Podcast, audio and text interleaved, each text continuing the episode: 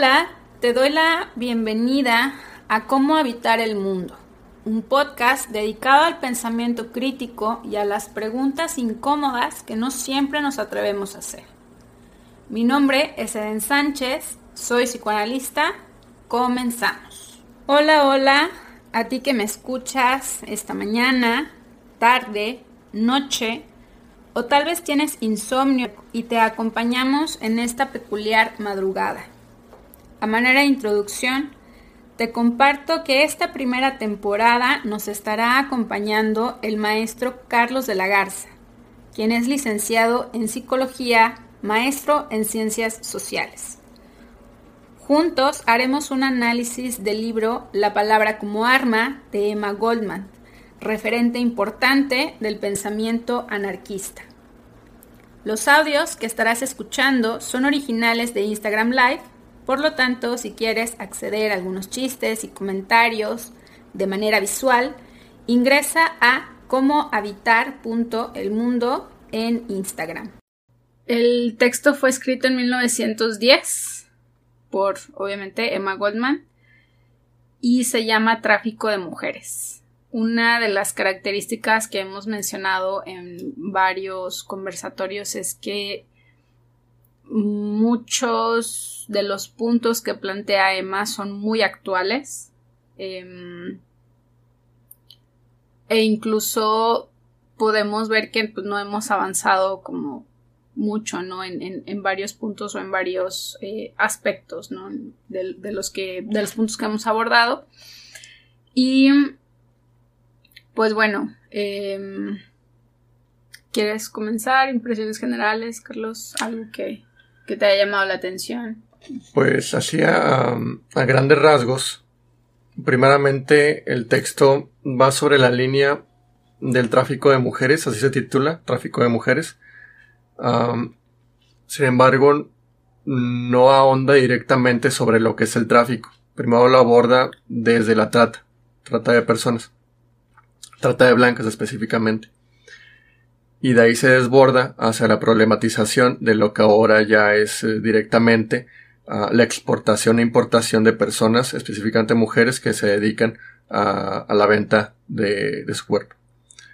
Y creo que una cosa que me llamó mucho la atención es que usualmente cuando se hablaba de, de trata de personas o de prostitución o de lo que de cualquier tipo de venta uh, corporal de, las personas.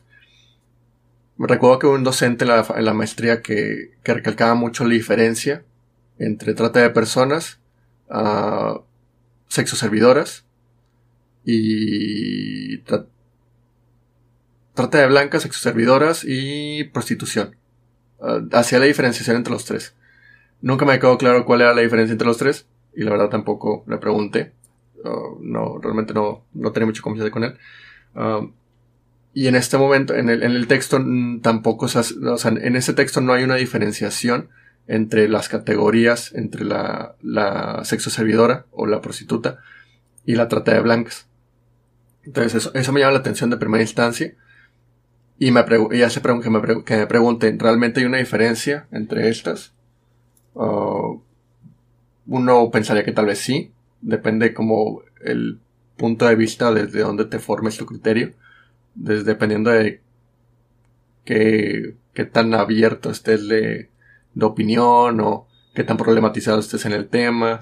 Entre otras cosas puede que te parezca un problema como tal, homogéneo o heterogéneo de, estas categorías. ¿A, ti qué te pareció el texto? Mm, tiene muchísimos um,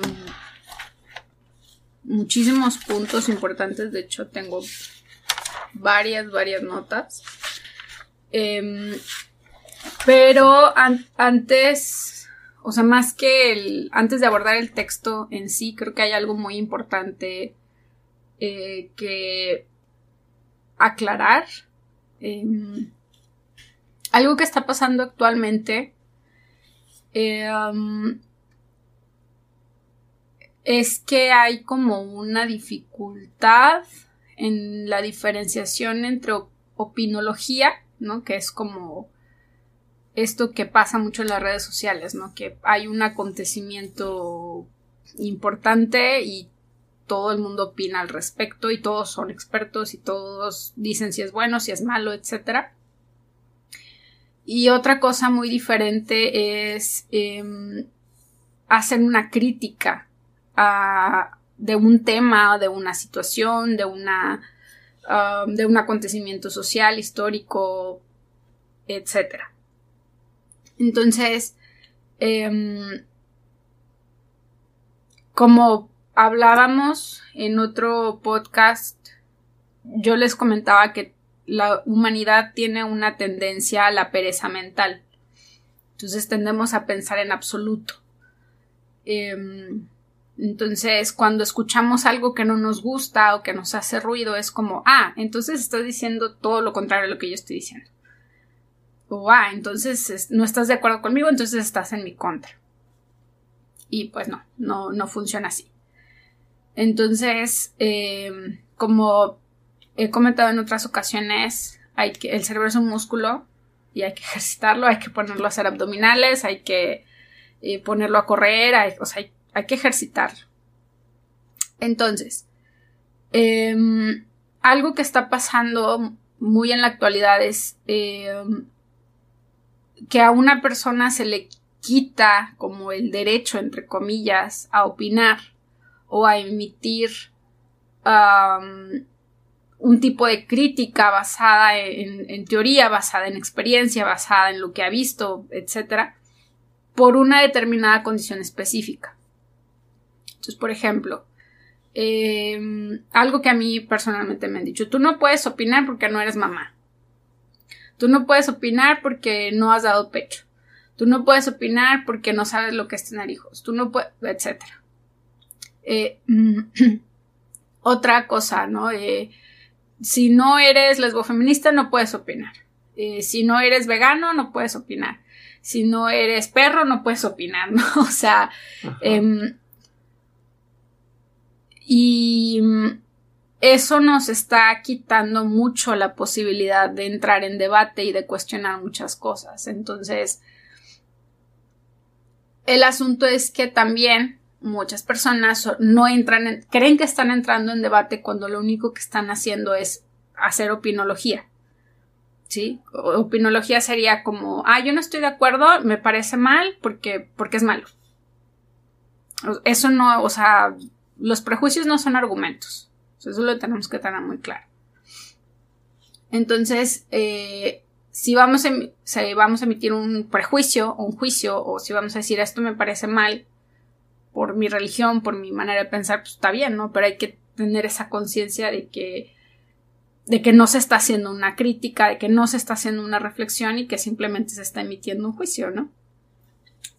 Entonces, em, yo sí creo que hay ciertas circunstancias específicas en las que es importante escuchar a quienes tienen una opinión informada y estructurada, leída, o sea, basada en eh, argumentos.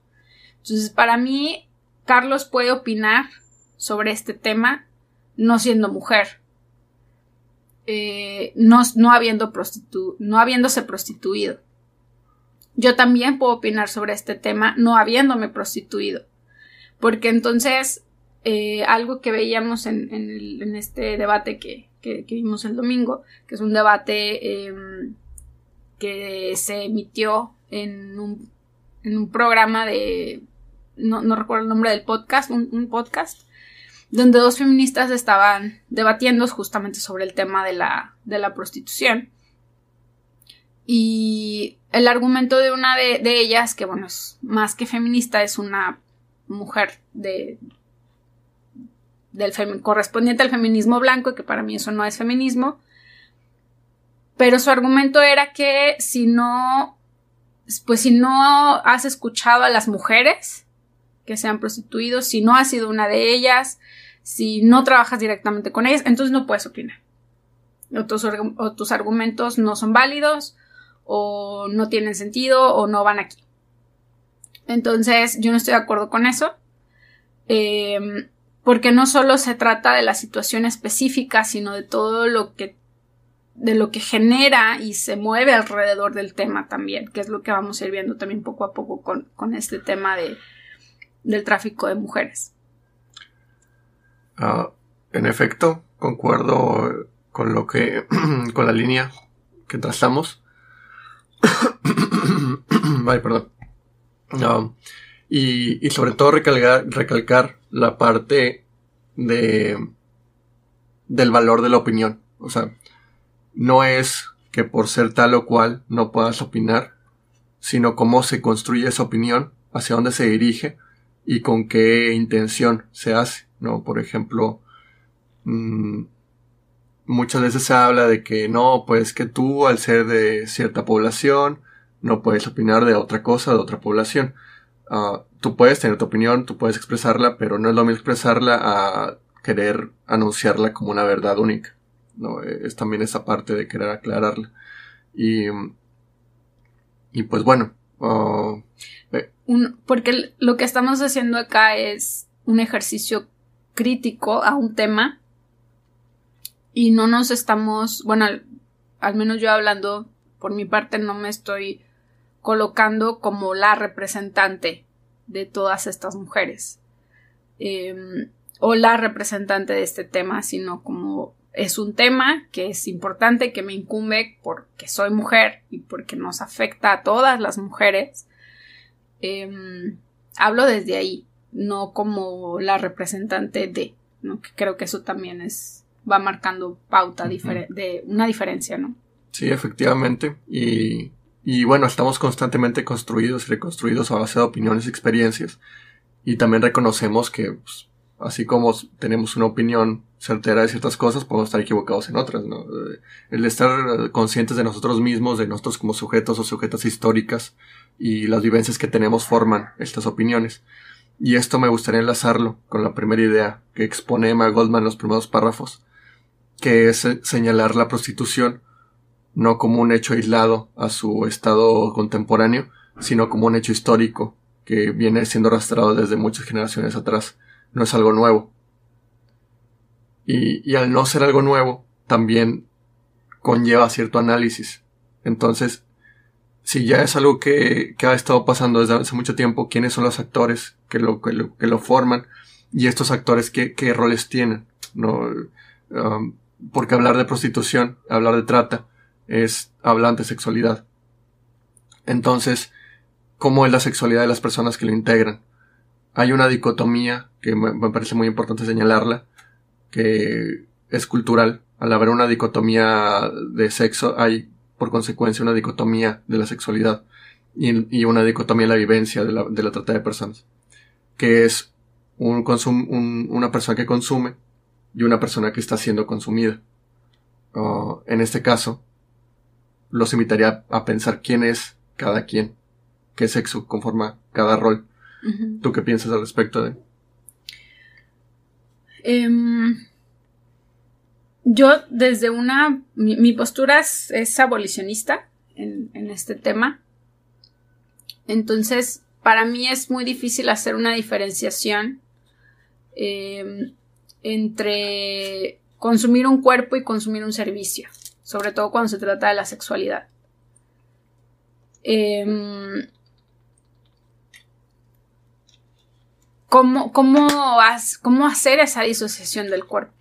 ¿No? O sea, em, mucho, mucho a partir de lo cual se justifica y se sostiene el comercio, entre muy entre comillas, el comercio sexual, es que hay hacen esta, esta diferenciación entre el consumo de un cuerpo y el consumo de un servicio.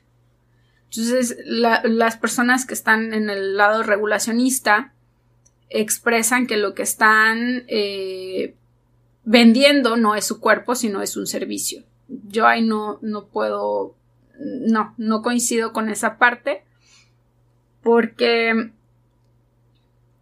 eh, inevitablemente hay un desgaste cuando eres tu propia herramienta de trabajo. Sí, o sea, yo como psicóloga soy mi propia herramienta de trabajo. Entonces, si un paciente me está llamando a las 3 de la mañana para algo que no es una emergencia, pues, ¿qué onda, no? O sea, como, ¿por qué me vas a estar hablando a las 3 de la mañana para decirme, para mandarme un meme, ¿no? Por ejemplo. Entonces, em, entonces, eh, no, no creo que se pueda hacer como una diferenciación o disociación del cuerpo y el servicio, sobre todo cuando, cuando se habla del terreno de lo sexual. Porque la sexualidad es como, es, creo que es de las pocas cosas que todavía hoy en día nos quedan en la intimidad aún y cuando todo el, el, o sea, que cada vez es menos, ¿no? Creo que es como lo último que le queda al capitalismo por quitarnos, que es la sexualidad, ¿no? O sea, ya cada vez todo es más público, ¿no? Y, y todo el mundo tiene que saber con qué te identificas, qué te gusta, de qué lado coges, con quién, o sea, todo el mundo tiene que saber, todo el mundo tiene que enterarse de que te cortaste no sé qué, o te mutilaste, o te pusiste, o sea, entonces, em, creo que em, eh, algo que se me hace muy interesante es que Emma Goldman empieza hablando como de, de, de algo inédito, algo que apenas estaba empezando como con un boom y que justamente por no hacer ese análisis y por creer que, que hay esa disociación entre cuerpo y servicio, es que cada vez la sexualidad es como más, eh, más pública. ¿no? Mm, e, en parte sí, pero creo que la, tal vez la palabra pública no es la palabra correcta. Porque si fuera una sexualidad pública, hablaríamos tal vez de un aparato de Estado que difunde educación sexual. O bueno, es lo que yo imagino. Tal vez, o sea, entiendo el punto, pero tal vez cambiar a público por... no, no privado. Como... Eh, sí, hay algunos filósofos. Creo que uno de ellos es Beyun Han. Em, que habla de, la, de lo pornográfico no, no en el sentido del porno como tal, sino de cómo constantemente te están poniendo ciertas imágenes todo el tiempo en todos lados, ¿no? O sea, por ejemplo, una hamburguesa, ¿no?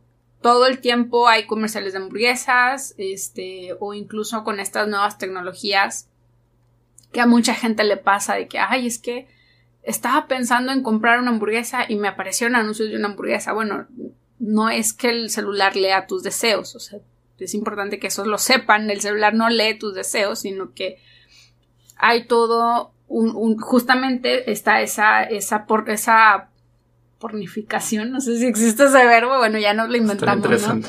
Esta pornificación, vamos a ponerlo así, de, del, del deseo, ¿no? O sea, es como ponerte como un montón de imágenes y eso pasa con la sexualidad, o sea, hay imágenes sexualizadas en todos lados todo el tiempo y algo que está pasando actualmente es que hasta incluso la identidad se ha convertido en algo que es propiedad de, los demás y ya no, es, ya no es una decisión personal. Se cree que es una decisión personal, pero no es así. Sí, entiendo. Es el, es el morbo del tabú. que al haber ciertas imágenes y relaciones ah, consideradas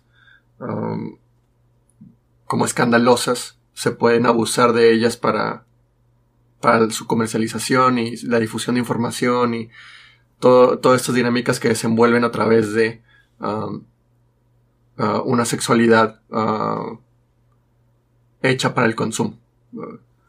Algo que, que menciona, bueno, una de las preguntas con las que va introduciendo Emma Goldman es cuál es la verdadera causa de este comercio de mujeres no solo con, mujeres blancas, sino amarillas y negras igualmente. O sea, aquí comienza a expresar que el comercio es, e, ese comercio sexual es específicamente un comercio de mujeres.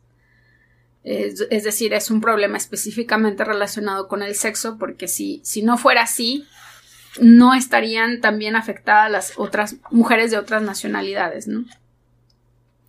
Em, Otro, otro punto que comenta es donde, donde menciona es mucho más rentable actuar como fariseos, fingir una moralidad escandalizada, que ir al fondo de las cosas. Creo que eso también es como, em, como lo decía, un punto importante porque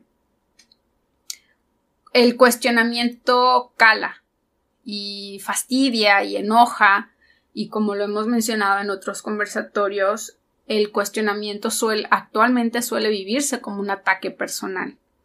Entonces, em, también aquí, aquí menciona otro apartado donde se habla como de unas encuestas, entendí, que se hicieron a varias mujeres, que eh, publicó un periodista. Sí. Y comentaban, o sea, ya desde ese tiempo mencionaban que entre los datos que encontraron es que eh, en ningún lugar la mujer es... Um, ay, perdón. ahí me equivoqué. Eh, bueno, o sea, comentaba que... Em, sobre por qué las mujeres aceptan la labor de prostitución. Ajá, que era por necesidad. Es que no, no, no, lo menciona como necesidad, pero no recuerdo dónde está la apartado. Sí, ah, yo también lo recuerdo. No, no sé exactamente cuál es la cita, pero tengo aquí anotado el punto donde se cuestiona eso, qué lleva a las mujeres a aceptar esta labor. Y hace su análisis, pero yo lo puse en dos puntos. Una es los salarios bajos y otra es la escasez de oportunidades laborales. Ah, básicamente son esas dos. La autora lo desglosa en más puntos, pero pues son, son esos. Um, y bueno, entonces habría que preguntarnos uh, qué condiciones sociales son las que orillan a a que existen esos parámetros. O sea, por qué hay una diferenciación salarial entre el hombre y la mujer y por qué una escasez de oportunidades laborales para la mujer. Ya así de bote pronto pensaría directamente en la brecha de, salarial de género, uh, donde las mujeres perciben mucho menos salario en muchos uh, aspectos laborales. Por ejemplo, en el fútbol en México, uh, la mujer gana menos del 1% de lo que gana un hombre en fútbol un profesionista deportivo y una profesionalidad deportiva tienen una brecha salarial enorme. Y eso es de acuerdo a un estudio del 2017 de estudios deportivos globales. No me acuerdo cuál es exactamente, pero va por ahí.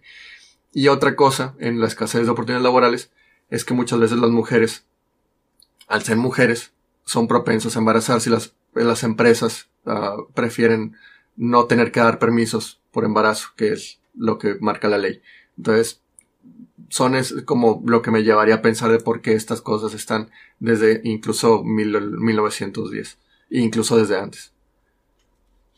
Algo que, me llama la atención, bueno, eh, recordando que Emma es, pues es anarquista y su principal, bueno, dentro del anarquismo, pues sigue siendo un poco la línea de eh, la cuestión económica, de, clase, de raza, etcétera, ¿no? Y algo que menciona aquí es, lo admitan o no nuestros reformadores, la inferioridad económica y social de la mujer es la responsabilidad, es la responsable de la prostitución.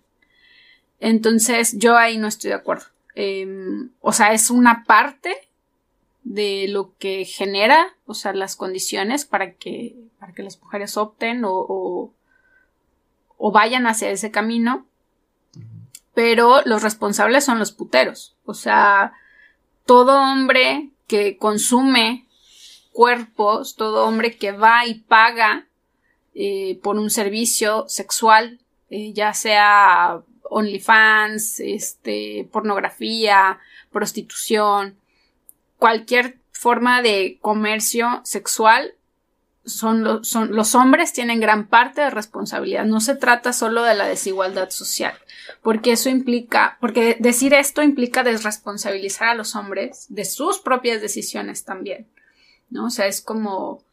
Em, y que finalmente este tipo de argumentos también llevan a naturalizar el ejercicio del comercio sexual, por ejemplo, algo que escucho muchísimo este, con hombres y que son comunistas y deconstruides y aliades, ¿no? Y ellos según ellos, ¿no?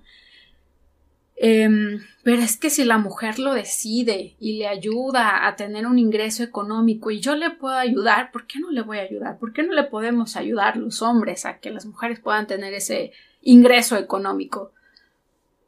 Sí. O sea, pues dale trabajo, ¿no? O sea, eh, muy probablemente esa mujer sabe hacer muchas otras cosas además de enseñar su cuerpo. O sea, si algo, es algo que he dicho en otro, en otro podcast, o sea, si tan buen samaritano eres, ¿por qué no apoyarla en otro sentido donde no se vea beneficiado tu, tu deseo sexual, entre comillas, ¿no? Porque también nos llevaría a cuestionar por qué, por qué el deseo de los hombres tiene que estar regulado por el, por el dinero, ¿no? O sea, ¿qué es lo que implica también para los varones eh, consumir ese tipo de servicios, ¿no? O sea, ¿por qué pagarle a una mujer por sexo? ¿Por qué pagar por pornografía? ¿Por qué pagar por um, algún tipo de película o por algún tipo de contenido eh, explícito, ¿no? Y ahí, ahí, es exactamente donde se profundizaría como las vivencias de la sexualidad. O sea, todos estos cuestionamientos que se hacen sobre por qué se vive la sexualidad como se vive y por qué tendría que estar involucrado con un sometimiento económico. O sea, eh, que también, o sea, no negamos que existan personas que lo hagan, porque, pero, pues también hay que preguntarnos,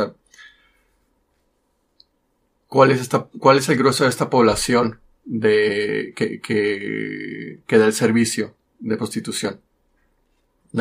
¿Será que veremos alguna vez alguna empresaria, dueña de alguna corporación magnate internacional, uh, hacer uh, la práctica de la prostitución?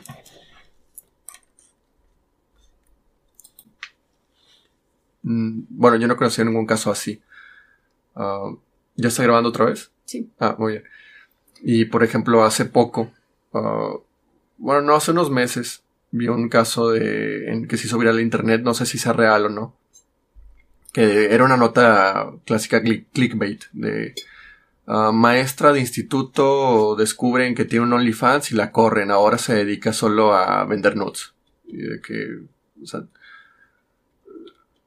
¿cómo? O sea, si, si su profesión era ser docente y le gustaba dar clases y era su profesión, porque ahora se va obligada solamente a hacer una sola cosa, a pesar de que hay tanta población de consumo, ¿por qué la derogan a no, a no poder ser docente, no? En, suponiendo, claro, que es un ejemplo real, pero igual, o sea, puede que sea falso y eso no quita los cuestionamientos sobre la, nota. O ¿tú qué opinas al respecto? Por aquí tengo eh, unas notas justamente sobre las causas de la prostitución. Entonces, em, yo, fíjate, yo noté tres eh, uno, los factores económicos, otro, la falta de educación sexual. Sí. Y otro, la doble moralidad. Entonces, em, en esta cuestión de la doble moralidad, eh, bueno, se desprenden varios puntos, ¿no? Por ejemplo, la prohibición de acceso al placer y su desplazamiento a la clandestinidad. Que hay un punto donde eh, hablaba de cómo, pues, las mujeres eh, que han querido o querían en aquel tiempo acceder al, al placer, pues de alguna manera se veían, o sea, sin casarse, se veían obligadas o terminaban como eh, ejerciendo este tipo de, de comercio.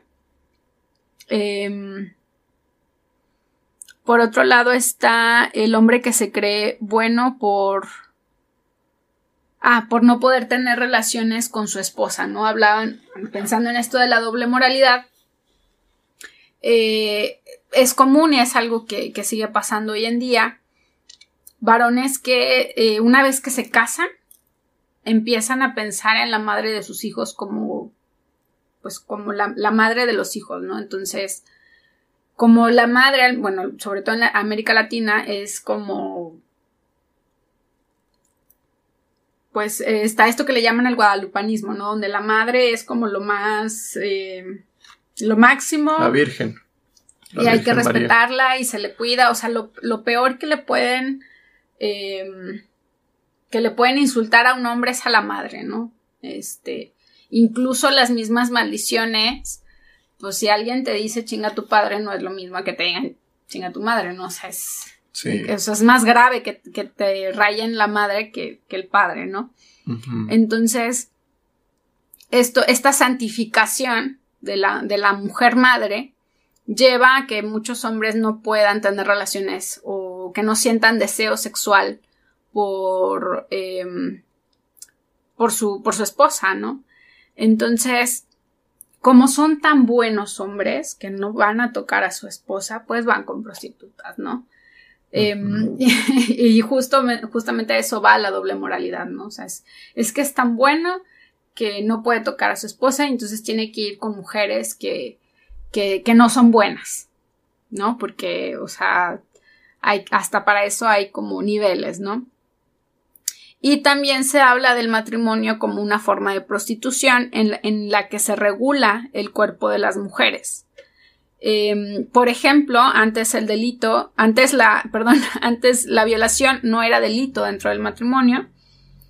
E incluso podemos escuchar muchas historias de las abuelas que fueron robadas eh, desde los 14, 13 años y que desde esa edad empezaron a tener relaciones sexuales con, estos hombres, muchas veces que les doblaban o triplicaban la edad.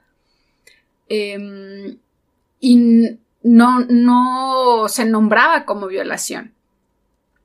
Sí, e incluso en las leyes eh, estaba ahí que, que, un hombre podía divorciarse si su, si su, esposa no le daba sexo, ¿no? O que, o sea, tiene poco que se, al menos aquí en México tiene muy poco que, que ya se empezó a considerar la violación como violación dentro del matrimonio. Entonces, esta doble moralidad nos lleva como, no, nos lleva a evitar el cuestionamiento de por qué eh, ¿por qué el matrimonio, no? Que es justamente lo que, lo que hablábamos la, la, semana pasada, o sea, ¿por qué termina casándose una mujer, perdón, y qué tiene que hacer eh, para obtener ciertos derechos em, humanos, ¿no? O sea, el, derecho a una vivienda, por ejemplo, o a, a la seguridad social, o a este, tener una identidad, o a tener hijos, o sea, ¿por qué tendría que estar en matrimonio para acceder a algo que es un derecho. Entonces, por eso hace esta equiparación entre el, el matrimonio con la prostitución, ¿sí? Porque finalmente, para la forma en que la mujer tiene que pagar por todos esos derechos es con su cuerpo. Eh, o con sus servicios, ¿no? O sea, sus servicios de sexo, sus servicios de limpieza, el cuidado de los hijos, o sea, todo lo que tiene que hacer una ama de casa, ¿no? Em, no sé ahí tú, si quieres agregar algo más. Mm, pues sí, el papel de, de la mujer dentro del matrimonio y cómo ejerce su sexualidad es también un contraste con la sexualidad Ah, fuera del matrimonio en, la vida de la prostitución. Um, esta dicotomía desde lo que se espera de la mujer y lo que puede o quiere hacer es, también un área de conflicto. El por qué delimitar las acciones sociales de la mujer para con su cuerpo um, de manera objetivizadora. Porque de una forma u otra Mm, termina siendo la explotación sexual. Um, y lo demarca Emma Goldman más adelante creo, cuando dice que incluso el matrimonio puede ser un destino peor que la prostitución, porque no solamente está dando la, la explotación de su cuerpo, sino la explotación de su, de su tiempo. Uh, o más bien de, pues sí, de, de, la labor doméstica, pues. Um, y ya. Y en, este punto de la, de la, doble moralidad, que ella comenta ah, por aquí, dice, em, esta doble moralidad ha jugado un gran papel en la creación y perpetuación de la prostitución. Supone el mantener a una joven en, el, en la más absoluta ignorancia sobre las cuestiones sexuales, por una presunta inocencia, Entonces, eh, justamente, eh,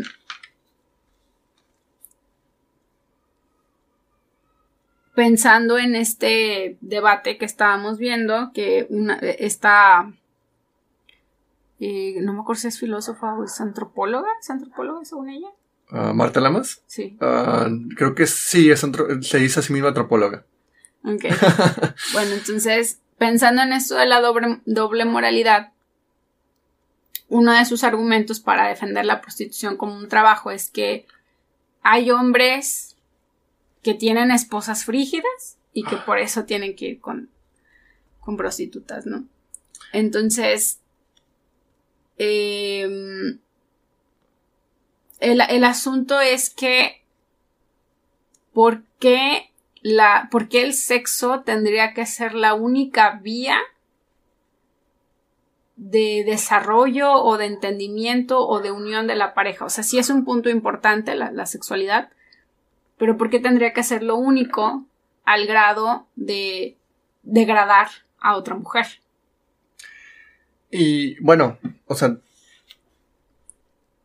hablemos porque eh, sí, ah, por ejemplo, el salto de ideas puede ser un poco agresivo, pero hay que recapitular por qué. O sea, degradar a otra mujer en una práctica sexual de sometimiento mediante una transacción que es el, el dinero. Eso es lo que nos queda claro. De ahí es, eh, esa afirmación. Después, porque lo que a mí me llama la atención de Marta Lamas es por qué tiene la osadía o la astucia de afirmar directamente que los hombres que acuden a servicios de prostitutas tienen esposas frígidas. Y, y aun y cuando sea así, o sea, habría que preguntarse por qué. O sea, posiblemente las prácticas sexuales, o sea, las prácticas sexuales, si nos vamos a grandes uh, grupos de hombres, no, no son las mejores. O sea, la tendencia es uh, sin juego previo, uh, penetración sin lubricación, no preocuparse por la satisfacción de la otra persona, entre otras, entre otras cosas, ¿no? Entonces, estas afirmaciones tan aventuradas de Marta Lamas con la prostitución eh, se me hacen, o sea, no, no me parecen acordes a, la supuesta persona tan preparada que es, ¿no? Um, y de ahí lo conectamos con, con, Emma Goldman, que es, bueno, cuestionarnos el, el porqué de las cosas, el, si hay ciertos aspectos sociales que orillan a las personas a comportarse de cierta forma, a asumir ciertos roles, entonces de dónde vienen las situaciones se puede hacer algo para cambiar esto. y, más adelante cierra con, una frase que me gustó mucho, pero lo voy a decir más adelante. Igual, si quieres continuar. Em, hay, otro punto aquí que, que me llama la atención, donde empieza a hablar de un sexólogo y menciona, dice, la sociedad crea las víctimas de las cuales pretende después deshacerse. El más mezquino, el más depravado y el más decrépito hombre aún se considera a sí mismo demasiado bueno como para tomar como su esposa a la mujer por, cuya belleza está dispuesto a pagar, aunque pudiera salvarla de una vida de horrores. ni puede recurrir a su propia hermana por ayuda. Eh, en su estupidez, esta última se considera demasiado pura y casta sin percatarse de que su posición es en muchos aspectos aún más deplorable que su, que su hermana de la calle. Entonces, ah, bueno, algo que también comenta de este, de este sexólogo que se llama Havelock Ellis. Dice, la prostitución, la prostituta nunca ha renegado el derecho a su propia persona conserva su libertad y derechos personales, ni se ve obligada a someterse al brazo de un hombre. Entonces, yo lo puse entre, agarré el libro y le puse un signo de interrogación. Entonces yo lo leería de esta manera. La prostituta nunca ha negado del derecho a su propia persona, conserva su libertad y derechos personales, no se ve obligada a someterse al brazo de un hombre, yo lo pondría como pregunta. Y esto es muy curioso porque em, no sé si buscaste quién es este señor. No, no busqué. Havelock Ellis, por eso es importante la historia. Eh, o sea, sé que a veces la historia nos parece lo más aburrido del mundo porque no nos la enseñan de una forma como adecuada. Em, pero es bien importante que sepamos la historia, ¿no? De, de las cosas. Entonces, este señor fue sexólogo y activista y padeció impotencia. Mm. Hasta que descubrió que solo podía tener orgasmos viendo a una mujer orinar. Órale. Entonces, eh, básicamente eso es una parafilia. Si no sabían, eso es una parafilia. Eh, es decir, cuando una persona no puede acceder al orgasmo, sino a través de algo específico como el boyerismo, el ponerse algo, el frotarse con personas extrañas, etc. Eso es una parafilia y es un trastorno mental. Entonces, em, esto es como a manera de defender la prostitución como un trabajo y pensar en que todas las mujeres que están en, situación de prostitución tienen derechos, ¿no? Entonces, yo ahí me preguntaría cómo puede haber libertad si no se elige desde el inicio. O sea, es como, em, bueno, si vives en, naciste en una condición de pobreza extrema eh, y puedes prostituirte o morirte de hambre, pero tú decides. Eres libre de decidir, ¿no? Y entonces, cuando la gente dice, ay, es que las mujeres que se prostituyen porque ellas quieren, a ver, o sea, por favor. Exactamente. Sí, y es que hay que recapitular el, por qué hacemos esta afirmación. O sea, cada quien, me, acuerdo de una frase que, que, tal vez ya le haya dicho antes, de que cada quien es libre de comprar la coca en el Oxxo que más le guste. O sea, esas no son libertades, ¿no? es la ilusión de que tienes capacidad de elección. Ah, y por otro lado, la afirmación que nos lleva a llevar a esta, esta línea de pensamiento es que la concepción de la labor desde el anarquismo de Mike Goldman eh, debería de ser desde los deseos intrínsecos de cada persona. Cada persona debería tener la libertad o la capacidad de poder dedicarse hacia lo que le gusta más. O sea, y, no negamos que haya personas que le digan, sí, a huevo, yo quiero dedicarme a hacer, a hacer prostitución. Pero volvemos a la pregunta central, ¿cuál es el grueso de esta población? Si agarramos mil personas, ¿cuántos nos van a decir que se quieren dedicar a la prostitución o la trata de blancas? que, también no es que sean definiciones nuestras. En el texto no hay una diferenciación. Tal vez si nos ponemos más estrictos, habría que marcar esa delimitación conceptual. Sí, eh, el título es Tráfico de Mujeres, pero realmente termina hablando en general de, prostitución, o sea, mujeres que por alguna u otra circunstancia lo deciden entre comillas o terminan ahí por eh, necesidad, ¿no? Y después empieza hablando de estadísticas, eso está bien interesante porque nos dice que el 50% de los hombres, o sea, estamos hablando de 1910, el 50% de los hombres casados son clientes de los burdeles. Es a través de estos virtuosos personajes que la mujer casada, incluso los niños, son infectados con enfermedades venéreas. Ni aun así la sociedad tiene una palabra de condenación contra el hombre. Em, y después habla de varias estadísticas y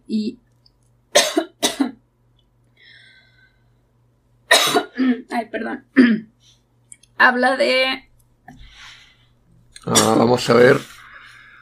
Habla de. Ah, sobre la, los sobornos. Ah, testimonios. Testimonios sobre las casas de mujeres, específicamente donde las madams hablan acerca de las cuotas que pide el Estado para poder operar y habla desde una multa entre 14 dólares hasta 29, donde las chicas deben de pagar también a los policías entre 5 dólares y 9 dólares. Y entonces mm, habla de cómo eh, todo, todos estos arrestos después son, bueno, en ese entonces eran colocados en los periódicos, en, la nota, en las notas de los periódicos. Eh, policías detienen a tantas prostitutas, ¿no? Y entonces todos los hombres son buenos. O sea, qué buenos policías que arrestaron a estas malas mujeres, ¿no?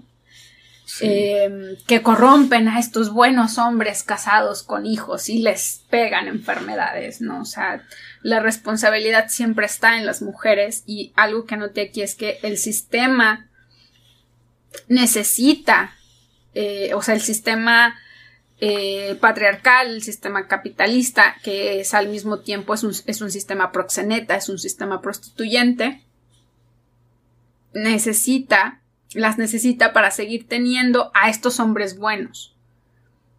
¿Sí? Este. Y es algo que observamos constantemente en cualquier otro tema, ¿no? Por ejemplo, en el caso que hubo de este, creo que un guitarrista, no recuerdo de qué banda, que se suicidó después de que se le eh, acusó de, de violación. Y entonces él fue la víctima, ¿no? Y todos los hombres de que, ay, es que este hombre tan bueno, que él tenía familia y tenía hijos, y cómo es posible que estas feminazis lo estén acusando injustamente de violación, ¿no? Porque él era un buen hombre. Entonces, em, culpar a una población es como una, es, eh, una vía para no asumir la responsabilidad en la creación de, de una propia condición. O sea, es decir, em, por ejemplo, eh, esto de los policías, ¿no? O sea, para que los policías puedan seguir siendo buenos, tienen que arrestar a estas malas mujeres, ¿no? Miren si trabajan, miren si hacen cosas buenas, ¿no? Y, e incluso muchos de esto, algo muy común y es algo que em, que sigue pasando es que cuando se arresta a mujeres que trabajan en, tables o en prostíbulos o en casas de citas, es que los policías las violan. Y es algo que sigue pasando. Pero, ¿qué es lo que aparece en la televisión? ¿Qué es lo que aparece en los medios de comunicación, en, internet, etcétera? Em, ¿Qué es lo que nos dicen? Ah, ¿no? Es estos buenos hombres que arrestaron a estas malas mujeres que transmiten enfermedades, ¿no? Sí, es un, factor bastante, me, me, atrevería como a decir biopolítico, ¿no? Son políticas que definen los tipos de vida de ciertas personas y que los encaminan a, um, callejones sin salida donde piensas que tal vez podrían tener oportunidad de subir escalones en el escalafón social, pero si quedan encasilladas en las mismas problemáticas o incluso en peores situaciones de vida. Y, y pues está bien cabrón. sí, em, otra, otra cuestión aquí es que, bueno, les recuerdo, estamos hablando de 1910, entonces este negocio estaba apenas creciendo, apenas estaba como despuntando, estaba en como em, en auge, por decirlo de alguna manera no estaba en las situaciones actuales graves que tenemos del robo de mujeres. Em, México está entre los primeros lugares en, situaciones de trata, de violencia sexual, de pornografía infantil.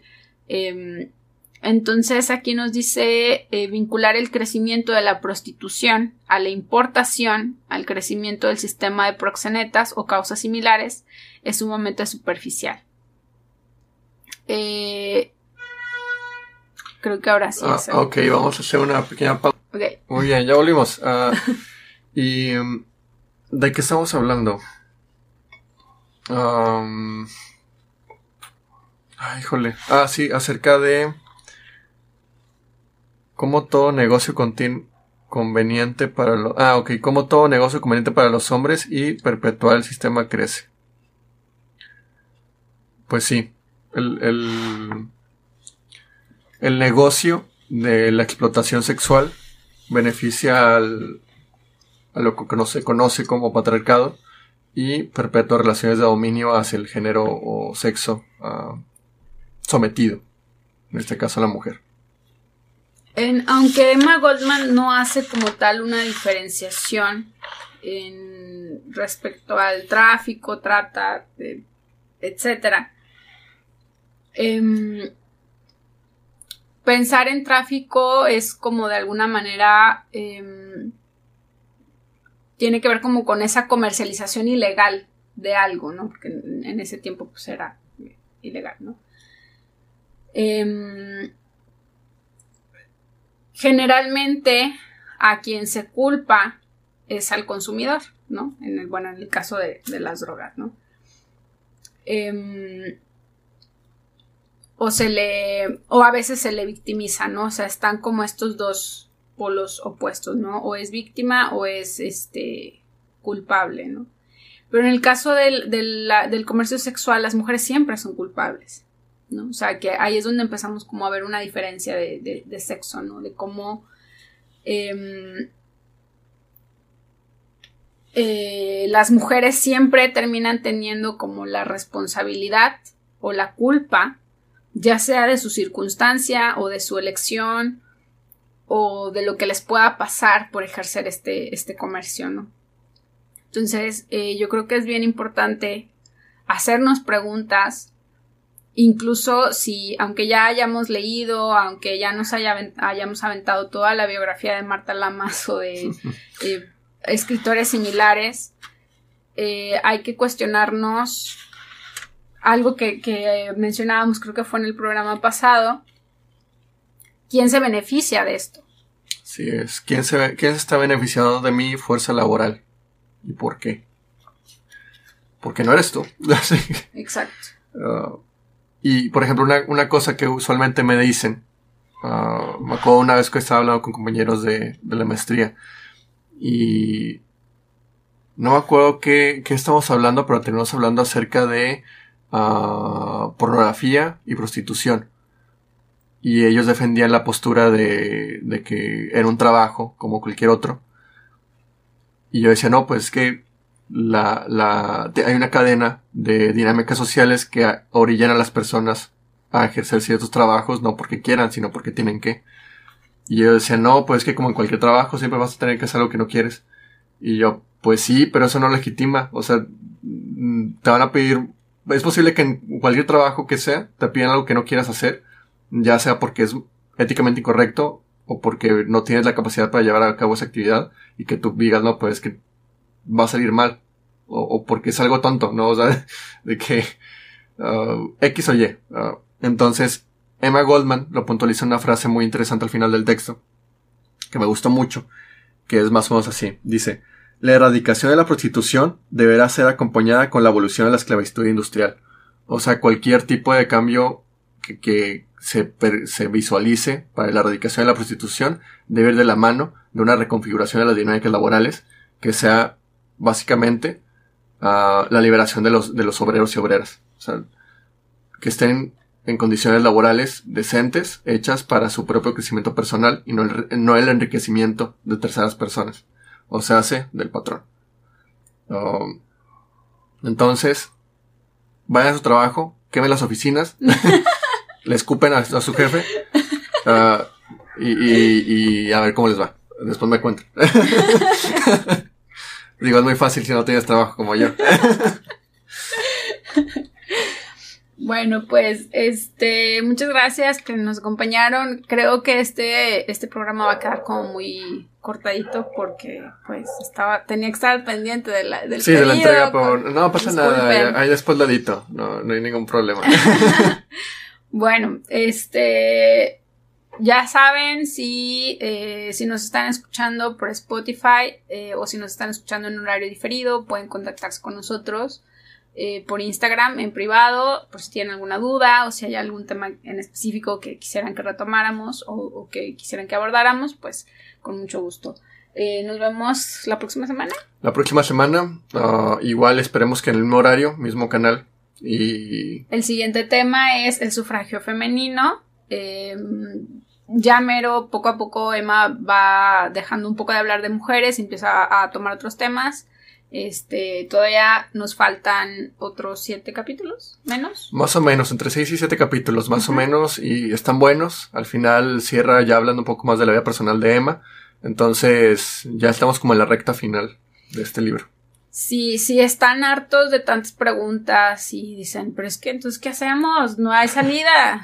no se preocupen, vamos poco a poco. Ahorita estamos como en la parte como intermedia y poco a poco vamos a ir viendo qué sí se puede hacer. De todos modos, en cada podcast tratamos como de decir, bueno, ¿cuál es la vía posible? Pues bueno, en, en, el caso de la trata, pues es no consumir la trata, ¿no? Sí. Em, cuestionarnos la sexualidad, hacernos preguntas al, de de nuestro, sobre nuestro propio deseo. Y más adelante vamos a ver cómo se posiciona Emma Goldman ante su propia vivencia de pues todo este desbarajuste que, teórico ¿no? que, que fue construyendo a lo largo de su historia. Muy bien, gracias por escuchar y compartan con todos sus amigos y amigas. Bye.